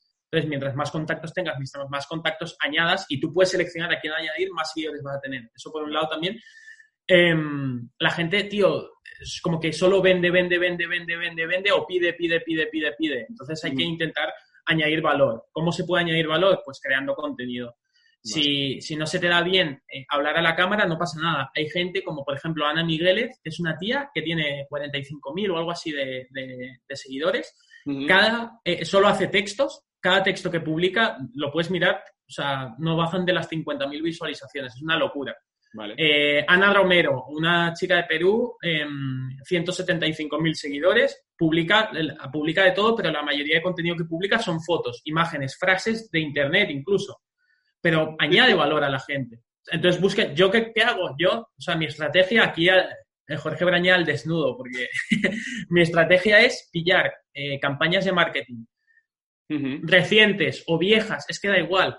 Sí, sí, lo he visto a veces. La de, hace poco ha subido Jeep, ¿no? Una de Jeep que Sí. estaba- Subes las mejores campañas, ¿no? O algo así, y las que Claro. vas haciendo, y vas ofreciendo y la gente, claro, sí, al final la gente comenta porque mucha gente... Claro, tío. Es- es- o sea, yo no, yo no hago ni siquiera contenido. Yo sencillamente, o sea, evidentemente hago vídeos, hago de todo un poco, pero lo, lo que más, lo- eh, el fuerte de mi cuenta, por así decirlo, son las campañas que publico, que consigo en Internet. Evidentemente me como muchas campañas de mierda, por así decirlo, para conseguir aquellas campañas que más destacan, pero a mí lo que me mola es el marketing. Entonces, para mí eso no es trabajo. Ah, mira, me mola esta campaña, la chuto a LinkedIn. Pum, pum, pum, pum. Si te mola, pues eso, recursos humanos, pues lo mismo. Puedes hacer texto, foto, vídeo. Entonces, empiezas a añadir valor y luego, eh, mientras más añades valor, tus seguidores o tus contactos, también yo recomiendo añadirlos muy bien. En LinkedIn te permite eh, cribar en los seguidores, seleccionar de, si quieres que sean de, o sea, los contactos, si quieres que sean de España, de Madrid, que le guste el marketing, te permite añadirlos, empiezas a crear, o sea, hasta que tengas 5.000, 6.000, 10.000 contactos, tío. No te cuesta nada. Yo cada vez... ¿Sabes? Es crear, crear una carpeta de contactos, una lista de contactos Claro, claro, y claro. luego aportarles algo porque en cuanto ya les tienes como contactos, si subes algo ellos lo ven. Entonces, aportar y luego pedir. O en una estrategia más rápida y luego ya cuando tengas, yo tengo unos contactos que flipas, de Gran Cardón, de contactos, o sea, un montón de gente, digo, hostia, luego ya cuando tengas algo que ofrecerles, pues se los ofreces, ¿sabes? no, pero primero hay que- Eh, o- otra estrategia más sencilla, si, si no tienes tiempo, lo que sea, pues tío, personaliza los mensajes. Por ejemplo, eh, tú cuando hablaste me mencionaste Gary o sea, se notaba un poco que ya había un estudio, Sí, inmediatamente llamaste. había visto, claro, claro, no te iba a coger Claro. las primeras y decir, "Oye, venga, tú que te veo, Por que, eso- eres top- eh, que te has visto que eres top 3 de influencers en LinkedIn, pues venga, por la Claro. face. No, pues miré un poco, claro. claro. Eso es. Esa es la otra buena estrategia que es, o sea, tío, pero es que dos minutos, antes de mandar un mensaje a un recruiter, a un CEO de una empresa que le quieres pedir trabajo o lo que sea, o sea, por lo menos analiza un poco. A mí me han llegado mensajes lo que te digo, hola, muy buenas, Pablo. Me llamo Jorge, tío, o sea, ni, ni siquiera, cabrón, cabrón, me estás está- pidiendo algo, ¿sabes? Y ni siquiera... A esos, a esos sí que les contesto irónicamente, porque les digo, tío, en serio. Pablo, puta, sí. Claro, tío. Pero sí, intentar personalizarlo. Tú has visto, ah, me, ¿te gusta Gary Vee? Pum, buah, vastísimo, ¿sabes? Obviamente me he leído el mensaje tal y aquí estamos. Sí, lo ves, efectivamente. Entonces, bueno, relacionado con esto un poquitín, eh, ¿cuál es, bueno, en tu opinión ahora la mejor plataforma, ya que hemos hablado de la empresa, para promocionar a alguien? Es decir, o un producto, un servicio o un influencer, ¿cuál Vale. es la mejor la plataforma que más, quizás incluso si puedes hablar un poco de cómo ves ahora mismo el Organic Reach y el Paid Reach, o sea, el, las- el bus- la búsqueda pagada y la búsqueda orgánica en las diferentes plataformas, ¿cuál es la que más... La que, si tú ahora mismo sacas un producto, por ejemplo, o un servicio, ¿en qué plataforma tú eh, te meterías a saco y empezarías a hacer campañas pagadas? Los anuncios, pa- campañas pagadas, estamos hablando de campañas pagadas, eh, Facebook, el grupo Facebook en general, Facebook, Instagram, eh, sobre todo Instagram, está funcionando muy bien, sigue funcionando bien. Sí que es verdad, mucha gente dice, no, es que está subiendo el precio, obviamente, mientras más demanda, más precios, porque ma- más ojos también a, la- a los anuncios, pero, pero en, en ads, sin lugar a dudas, Instagram y, Facebook. Eh, LinkedIn no lo recomiendo en ads, eh, porque te sale demasiado caro y, sale mejor, o sea, literalmente invertir tiempo o contratar a alguien para que te lleve la cuenta, crezca contactos y al final vas a conseguir lo mismo o más de visualizaciones, engagement, eh, leads en general. La- la plataforma de más crecimiento ahora mismo es TikTok. Si eres un artista, un músico, 100% TikTok es tu plataforma, o sea, no, eh, no, indiscutible. O sea, si estás haciendo música, algo relacionado con la música, o productos para generación Z muy juvenil, eh, o incluso aplicaciones móviles de gran consumo, tipo juegos, ese tipo de cosas, TikTok es la plataforma ahora mismo. Una pasada TikTok ahora mismo. ¿Has visto a Sí, las sí. hermanas estas de Los Ángeles, no sé qué, la Melo, creo que es, se llaman, que son las Sí, que han creado TikTok, yo creo. Sí. O sea, tienen cada una en plan, no sé si 40 millones de seguidores Una locura. y que suben. Mm. Que han estado hace nada en el All-Star de la NBA. Las invitaron para salir a bailar, tío. Las redes sociales. Dos niñas de 16 años que llevaban Vale. un año en TikTok subiendo vídeos bailando. Sí, yo estuve un mes en TikTok y conseguí 13.000 seguidores. Y llevaba, eh, y después hice una publicación en Insta que dije, tío, llevo 7 años en Instagram y tenía 12.000 seguidores. Y en un mes conseguí más seguidores en TikTok que en 7 años en Instagram. Porque, y TikTok, tío, si sabes cómo hacerlo, yo ahora no dejé TikTok y no lo consumo porque no, llegó un punto en que tampoco era mi... Que no te veo bailando ahí haciendo coreografías Sí. en plan con música de Nina. Eh, No. Sí, sí. No, pero mandaba tipo mensajes tipo lo que le gustan a los chavales, no, el, porque el sistema educativo eh, está mal, no sé qué, no sé cuánto, y se viralizaban. Ah, pero vale. al final sí, o sea, al final TikTok es, para un público. Si haces música, 100%. Aquí hablándole a la gente que probablemente no escucha, 100% música, tío, TikTok, ¡buah! Es tu plataforma, tío, Ujú, ujú. 100%. Y luego, obviamente, LinkedIn, eh, todo lo que sea B2B, o sea, servicios a empresas, eh, servicios en general, eh, agencias, yo qué sé, cualquier. Es que en realidad lo que es servicio o B2B, LinkedIn. Y lo que es gran consumo, yo qué sé, estoy vendiendo tazas, estoy vendiendo móviles, lo que sea, Instagram y Facebook. Vale, vale, vale. Bueno, pues ahora, ahora sí. Gary Vee, a ver, ¿qué ha representado para ti Gary Vee? Más allá de que lo empezaste a motivarte con él y tal. Sí. Y luego, una pregunta que te quería hacer, ¿crees que su discurso es aplicable a España? Sí, vale. Es que, Gary es, que esa es una pregunta muy interesante. Sí, ya, a ver, lo primero, Gary Vee para mí ha sido una gran influencia. Tuve el, el placer de, de conocerle, de hacerle una pregunta de por sí en público y tal, en un evento, eh, aplicando la ley de la atracción, bueno, eso es otro tema. Eh, y Vee para mí, tío, es, es como un tío, ¿sabes? Es que es literalmente como parte de mi familia. O sea, cada vez que necesito motivación, le veo. Cada vez que, o sea, me lo pongo en... Para mí Vee, o sea, va a sonar muy fanboy, ¿no? sí, Pero bueno. yo literalmente, o sea, estoy rodeado de influencers, de gente constantemente de esa naturaleza, o sea, celebridades, tal cual, por lo menos eh, antes de, de que pase todo este tema de la cuarentena, ¿no? Ujú. Y, y yo nunca, o sea, yo nunca he sentido como, oh, yo qué sé, Leonardo DiCaprio o eh, Cristiano Ronaldo. O sea, yo nunca he tenido ninguna fan por ninguna persona en mi vida, más que por Steve Jobs hace, hace mucho, cuando muy joven. Sí. Pero por Gary Vee sí que siento eso, ¿no? Admiración, admiración. La verdad que para mí ha sido admiración y, y motivación. Eh, su discurso es aplicable, yo creo que sí, tío. O sea, yo creo que depende de qué, de qué, de qué discurso está, porque también Gary toca muchos temas. Yo creo que A ver, el, el discurso típico de Gary Vee de eh, trabaja O sea, si tú trabajas eh, y te ciegas hasta los 30 años, o sea, estás de ciego hasta los 30 años, Sí. deja la universidad, deja el trabajo que no te gusta y coge y dedícate a trabajar y a contactar gente y a trabajar 38 horas y a buscar información en YouTube, en Instagram, etcétera, y al final acabarás trabajando en lo que te guste. También él es muy claro en muchas cosas, como que igual no ganas, hay que tener muy claro que si te gusta hablar de deportes y no te contrata eh, Canal Plus, no vas a cobrar Claro. 20.000 euros, que vas a estar cobrando, pero sí que puedes llegar a cobrar 20.000 euros eh, al- en YouTube, por ejemplo. ¿No? Yo creo que su, sí, yo, yo creo que su discurso, o sea, e- es, aplicable en todos los sentidos.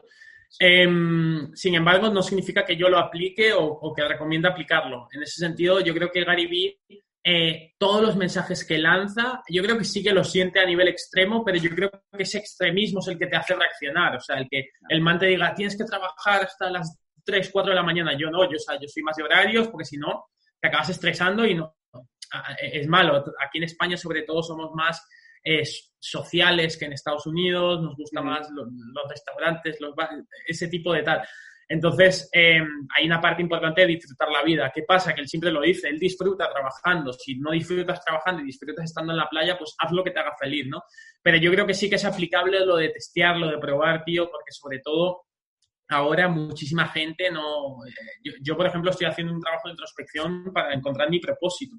Porque Sí. yo creo que es importante que la gente sepa cuál es su propósito, por qué está haciendo las cosas. Ahora la cuarentena que nos ha frenado a todos es un momento súper importante para decir, vale, en donde estoy estudiando, en donde estoy trabajando, realmente me llena como persona, realmente es lo que me gusta hacer o me gustaría hacer el resto de mi vida. Y, y por otro lado también es aplicable porque, tío, vivimos en la mayor, y él mismo lo dice, estas son sus palabras prácticamente en mi cuerpo, vivimos en la mayor era eh, tecnológica y globalizada del- de, la humanidad. Entonces, eh, quiero hacer un voluntariado, aquí hablando en rasgos generales, obviamente Sí, sí, hay casos de gente que yo que sé, huérfana, que tiene que mantener a su hija pequeña y tiene que trabajar, para- o sea, hay casos de casos, ¿no? Ujú. Estoy hablando en general. Sí, sea, normal. brother, te quieres ir a Estados Unidos dos, tres años, lo puedes conseguir. Te pones ahí a o te quieres ir a Inglaterra a aprender inglés, te pones a trabajar en un bar y lo consigues. O sea, te quieres ir a Panamá o a Tailandia o a donde sea para encontrarte a ti y lo puedes hacer. Entonces yo creo que es un momento muy importante, ahora globalizado, barato, todo, ¿no? Eh, para, para ir testeando y ir, ir, ir- sí, ir probando, tío. Culturas, países, ver, trabajos. yo te digo, yo estoy de acuerdo con que prácticamente todo está al alcance de la mano, por muy descabellado que pueda parecer. Mm, Lo que ocurre es que me da la impresión de que, bueno, en España lo primero, los sueldos no son tan altos a la hora de... Porque dice, bueno, trabaja por la mañana y luego monta tu empresa por la noche. Pero solo trabajas por la mañana en Estados Unidos. Tengo un colega de la universidad que está vendiendo móviles y gana 6.000 euros al mes. En España igual gana 600. Entonces ahí tienes un problema. Y luego eh, me da la impresión de que en España hay, no sé, tío, ciertas creencias o cierto rechazo a, a el que trabaja de más, al que gana de más. Y en Sí. Estados Unidos no, no hay eso, tío. O yo no lo veo tan claro. O sea, yo- Sí, tío. Es, es una las... esa impresión de que aquí es como mucha gente que igual en una empresa, ¿no? Se queda después de, después de la hora cuatro horas, hay mucha más gente reacia a esa persona o que le sienta mal que esa persona se quede cuatro horas que en Estados Unidos que se ve bien. Claro. Igual que el fracaso, aquí se ve mal y en Estados Unidos se ve bien. Hay muchos factores que yo creo que van a ir cambiando y que ya que estemos hablando de esto, ya es un, o sea, es como una, una alarmita de que, vale, las cosas van a cambiar o están cambiando o con la generación que viene van a cambiar 100%, porque no es posible que lo mismo, ¿no? Lo- no, no quiero entrar en controversia ni temas políticos, lo digo porque es una realidad. Amancio Ortega, o sea, cada vez que hace algo, entonces es criticado, prensa, o sea, eh, porque a, a Mancio Ortega se le ve muchas veces, en la- por lo menos los medios lo que veo es, wow, un empresario ha trabajado, ha sido súper humilde, súper discreto, y muchas veces le ven al empresario como malo, como negativo, como, como que no se lo merece. Sinceramente no, no, no, no entiendo esa mentalidad, pero yo creo que esa mentalidad va a cambiar con las futuras generaciones y, y España tiene, o sea, yo creo que es una cuestión de mentalidad de cultura, sí, o sea, tiene que cambiar. Pero Sí, que- a día de hoy es... eh, Pero bueno, yo también te digo, tío, todo el talento que está viniendo, ahora tenemos el CEO de Globo, el fundador y CEO de Globo, Oscar Pierre, tiene 26, 27 años, tío, tu edad. O sea, gente que ha montado empresas uni- unicornio, Pero, por los de ejemplo, este tío estudió en Georgetown. O sea, viene de Estados Unidos. ¿Sabes cómo? O sea, son personas que, que vienen con una mentalidad diferente. Su padre ya era eh, era, estaba en la, en la industria tecnológica desde hace 20 años. Sí, sí, sí. Bueno, que es un crack, o sea, que no, no te estoy diciendo nada. Sino No, no, pero bueno, lo estoy diciendo más como... Mira, la- una historia que me contó un colega que estudió aquí EADE, que Sí. él es muy emprendedor y ha estado, bueno, ha estado en China, ahora está en Barcelona y siempre emprendiendo y tal. Me dijo, yo me di cuenta que se podía aprender y que no iba a tener problema cuando en clase nos dieron una charla y preguntaron, ¿cuánta gente de aquí espera trabajar en un banco? En ADE. Y levantó la clase un 80% de la mano. O sea, levantó la mano un 80% de la clase. Y dices, estás en la universidad, con 19 años te preguntas si quieres trabajar en un banco, en plan, en un banco, pero Sí, de sí, de banco. Y, y levanta la mano el 80% de la clase. No sé, no sé, a ver, pero bueno. Sí, sí. No, bueno, yo creo que en España el emprendimiento está creciendo y, y por lo que te digo, o sea, gente como los de Cabify, los de Globo, los de Twenty en su época, yo- hay mucho talento, ¿no? Te estoy nombrando los más top, pero Sí, al final hay tal, sí, hay mucha gente que... verdad, gente, gente joven, es lo que, o sea, no estoy diciendo empresas, sino gente joven que está montando empresas, se está moviendo mucho dinero a nivel investing, a nivel rondas de financiación, apoyos del emprendimiento. Ahora a ver qué pasa, ¿no? Después de todo esto de la cuarentena, pero eh, yo creo que España es, eh, y Madrid, tío, Madrid, en Barcelona siempre ha estado muy top, pero Madrid también ahora está muchas ayudas, mucho, mucho emprendimiento. No Madrid sé, tío. Bueno, y, ya relacionado, así, hablando de esto, eh, ¿tú recomiendas a alguien que empiece cuanto antes? O sea, la pregunta déjame, déjame formularla. bien. O sea, ¿tú recomiendas a alguien que empiece cuanto antes o que se forme primero en ciertas empresas y una vez ahí empiece? Porque la- la- el- muchas veces lo que la impresión que me da a mí es que una persona que, mucha gente que dice, sí, yo quiero emprender, pero luego se tira cinco años en una empresa trabajando, supuestamente para aprender, después ya nunca emprende. Fíjate, yo eh, recomiendo que empiece cuanto antes, ¿vale? Porque mientras más joven, menos riesgo. eh, y recomiendo que si. O sea, el miedo, sobre todo en España, tío, es quedarte estancado, lo que has dicho, ¿no? Entonces, yo, yo recomiendo empezar antes. Si te va mal, o sea, yo, por ejemplo, ahora mismo la empresa nuestra, Fleet, o sea, tenemos un 80% de impagos, eh, nos está faltando liquidez, estamos viendo, o sea, menos mal que nuestro CFO hizo un buen, un buen colchón financiero de- preventivo y, y seguimos a bordo, pero no sabemos realmente cómo, cómo va a evolucionar, ¿no?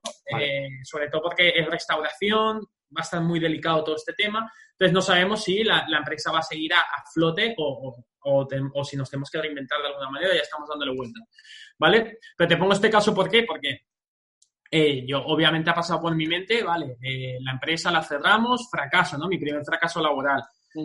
Pero digo, tío, con todo lo, eh, lo que he aprendido, todos los contactos que tengo, todo lo que tal, es que hubiese pagado por haber montado esta empresa de cero. ¿sabes? Hubiese pagado porque lo, lo veo literalmente como un máster. Literal, la gente paga por un máster no sé cuántos miles de euros.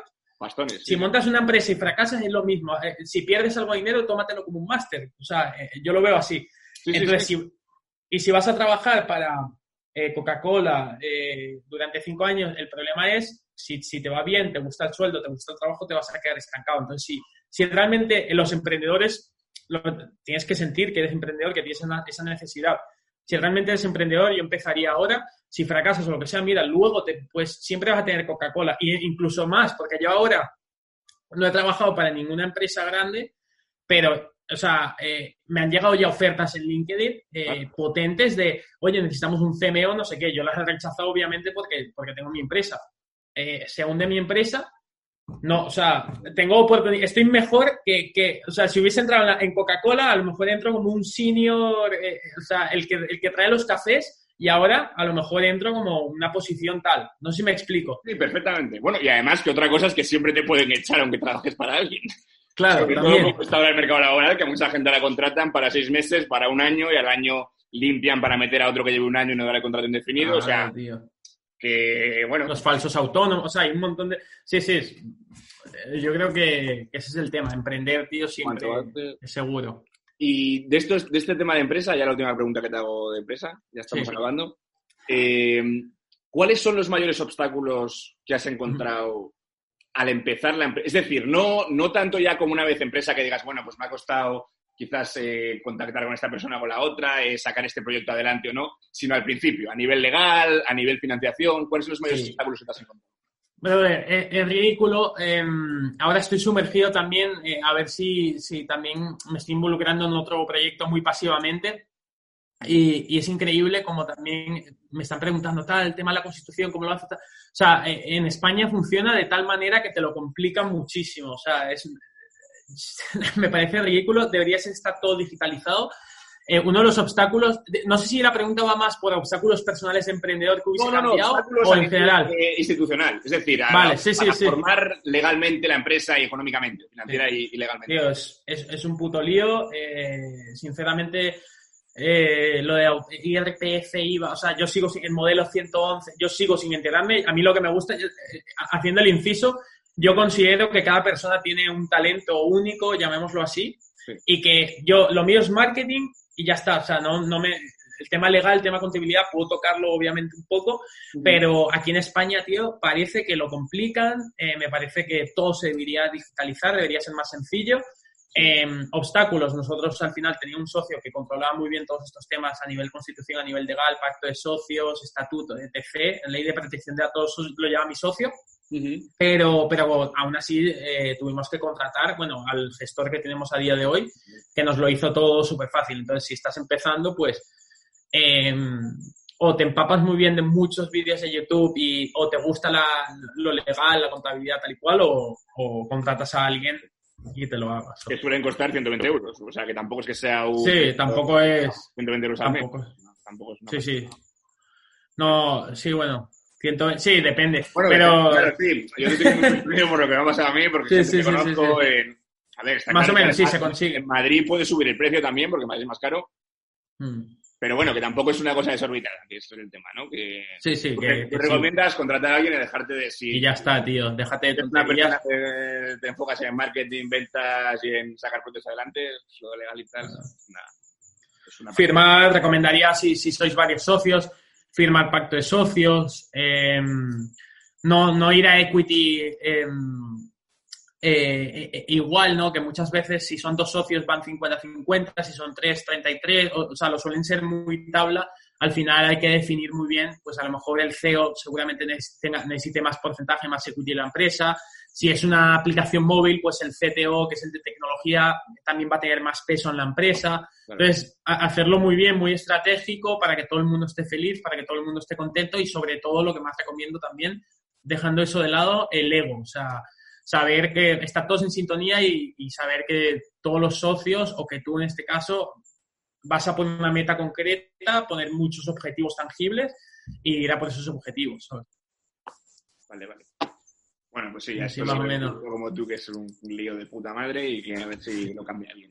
Pero bueno. Sí, tío. A ver si lo cambia ya por internet. O sea, de to- Brother, hemos avanzado en todo. O sea, hay- falta Bien, nada para en que haya también. Hemos avanzado en regulaciones también. Sí, también. No, pero tío, es alucinante que hoy he pedido una- un paquete en Amazon, ayer, perdona, me llegó hoy por la mañana. O sea, la- una logística brutal. Eh, yo qué sé, tío, estamos mandando el hombre a la luna ya en un par de años otra vez. Eh, hemos conseguido cosas, tío, a nivel tecnológico brutales. Y no entiendo cómo constituir una empresa, algo tan básico que se lleva haciendo toda la vida, que sostiene a la tal, es algo tan complicado, tío. Porque igual te cargas 100.000 puestos de trabajo. Claro, no, no, sí, es por eso. Gestores, claro, fina- eh, Más que exacto. gestores, igual las personas que están Sí, sí, funcional. dentro de funcionarios, eso. No lo sé, la verdad que no sé las razones, pero bueno, a ver si lo cambian. Y luego ya, por último, antes de que dé su mensaje a todos los millennials, generación Z, etcétera, eh, ¿cómo ves las redes y el emprendimiento a partir de ahora, después de esto del coronavirus? Eh, ¿Va más? ¿Va menos? ¿Cómo lo ves? Bueno, las redes, o sea, si te estás pensando en crear contenido, en, en ser influencer, en, en potenciar tu marca personal, en vender por internet, cualquier cosa relacionada con la tecnología, con las redes sociales, eh, mi mensaje es no esperes como si fuese año nuevo, ¿no? Que uno espera, voy a empezar el gimnasio el 1 de enero. Brother, el mejor momento ahora mismo para darle caña a las redes sociales es ahora que estamos todos en casa conectados. El engagement de los influencers que llevamos está por los tejados, mi engagement a, ni- a nivel personal incluso te lo digo, o sea, tengo 300% más de visitas, 300, o sea, ahora mismo estamos, es el momento para crear contenido, para vender online, para reinventarte, para hacer cualquier cosa relacionada con lo online, porque estamos todos con lo online. Entonces, los podcasts, todo, lo vamos a notar, todo más, visualizaciones, más, o sea, entonces el momento es ahora, no, no esperes a después de la cuarentena. Si esperas a después de la cuarentena, eso, por lo que he oído, por lo que he leído, yo no soy eh, un profeta aquí, pero, pero dicen que el online se va a mantener mucho, va a seguir subiendo. Yo tengo dudas, tío, porque hay una parte ahí en donde hablo con la gente, ¿no? Y digo, lo primero que la gente quiere hacer cuando salgamos de la cuarentena es, eh, obviamente, eh, vivir las cosas humanas, ¿no? Ir a la playa, eh, hacer, eh, ir a fiesta, dejar un poco toda la tecnología, pero también hay otra parte importante en donde dicen que la tecnología va a subir y que llevamos cuántos tiempo en cuarentena. Dicen que un hábito dura 21 días, llevamos más de 21 días, a lo mejor. El hábito, tío, el hábito que hemos estado pillando. El hábito, tío. Eh, Esto ya es hábito. Eh, o sea, levantarse, eh, ver las redes sociales ya es un hábito que para mí me cuesta. Yo estoy adicto, tío. Yo estoy intentando quitarme ese hábito, pues sí. Pero, pero yo creo que el online va a, va a seguir subiendo, sinceramente. O sea, que es un buen momento. Vale, pues lo que te digo, ¿quieres dar un último mensaje a la gente que vamos a colgar en redes sociales, en todas las que tenemos? Claro, tío, un mensaje para todos los millennials, para toda la generación Z. Eh, no somos la generación perdida. Yo creo que, lo que he dicho ¿no? a, a lo largo de, de este podcast, eh, yo creo que ya hay muchos referentes que están marcándonos el paso y hay mucho talento. Si tienes ganas de emprender, el momento es ahora. Yo creo que las ayudas a nivel emprendimiento, las ideas, todo va a ir a mucho más. Em, y nada, eh, que, que sueñen mucho, eh, que nada es inalcanzable ahora mismo y más, más ahora que vivimos en la mayor era tecnológica y sobre todo que, que hagan las cosas que quieren, ¿no? Eh, que encuentren su propósito. Muchísima paciencia, muchísima gratitud. Parezco Garibí, estoy diciendo justo lo que dice. Alguien Pero tiene nada, que, no sé. España, alguien tiene que Claro, claro, claro, claro. Eso es en español, para que lo entiendan. Pero sí, o sea, nada, de verdad, eh, el mejor momento para emprender fue ayer, así que lánzate y si tienes cualquier duda, cualquier pregunta, eh, ya sabéis, Jorge Branger, eh, LinkedIn, me podéis mandar un mensaje y las intentaré contestar, obviamente. Eh, y nada, muchísimas gracias, Fausto, por este podcast. Con ganas de verlo, te diré también que me lo pases, a ver si me das permiso para colgarlo yo también. Sube, sube un poco la cámara, que se te ha... ha- Eh, yo sí, a ver, te digo, te lo paso en cuanto, pues no sé, yo supongo que lo suba el lunes, ¿vale? Eh, te lo paso antes y nada, tío, lo puedes colgar donde quieras, no, mejor para nosotros. ¿vale? Claro, claro. Genial, tío, genial. Quedamos en eso. Bueno, muchas gracias a ti también, Yo- ¿eh? que no tenías por qué habernos dicho que sí, pero bueno, así está. Nada, nada, nada. Abriéndonos, joder. ¿Y hay cadena, hay cadena de favores o qué? Si quieres te mando a otro para que continúes, si te interesa. Luego hablamos si no fuera Vale, de- vale, vale, perfecto, tío. A mí cualquier entrevista de alguien como tú y tal, de este rollito de ir para adelante Claro, y tío. emprender y ver la vida con positivamente, Sí, estoy a tope con él. ¿Vale? Genial, tío. Cuenta con ello. Bueno, muchísimas gracias, crack. Y que vaya todo bien, ¿vale? Igualmente, Venga, tío. vamos hablando. Chao, chao. Hasta luego.